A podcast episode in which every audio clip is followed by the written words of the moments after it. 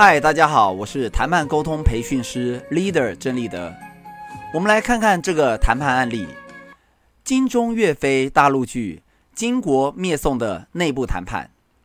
大陆剧《金钟岳飞》里有一段精彩的内部谈判。金国皇帝金太祖召集儿子们讨论灭宋大计。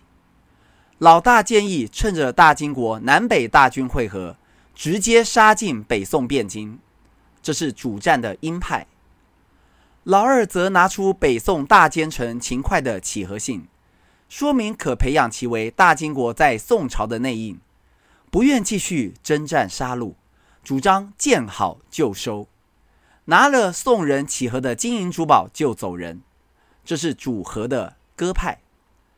而老四金兀术则认为，秦桧的乞和信说明了北宋已是惊弓之鸟。围城必缺，打还是要打，和议也是要谈的。至于谈成或谈不成，就要看状况，大金国说了算。金太祖最后采用了老四金兀术的策略，两手策略，双管齐下。谈判只是一种障眼法，用来拖延时间或是安抚敌人的策略，看似解决战争的冲突，实际仍以灭宋为主要的目标。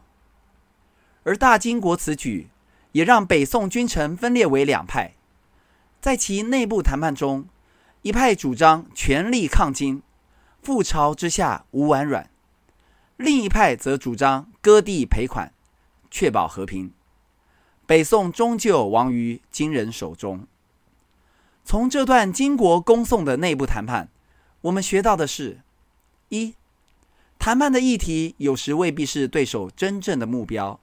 而是声东击西的一种手段，不可不察也，要小心慎思。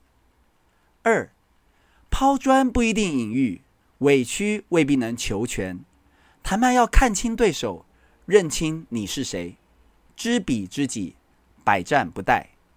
三，内部谈判很重要，老板要让大家畅所欲言，并做出最终的决定。四。城池易攻，人心难测。学会谈判，首先要了解人性与人心。五，《孙子兵法》说：“围城必缺。”谈判时要切记，帮对手找一条回家的路。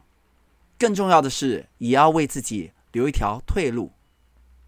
最后，谈判是个 power game，不是 legal game，看谁有 power，而不是看谁合不合法。所以，被侵略者必须跟侵略者谈判，因为情势比人强。您说是吗？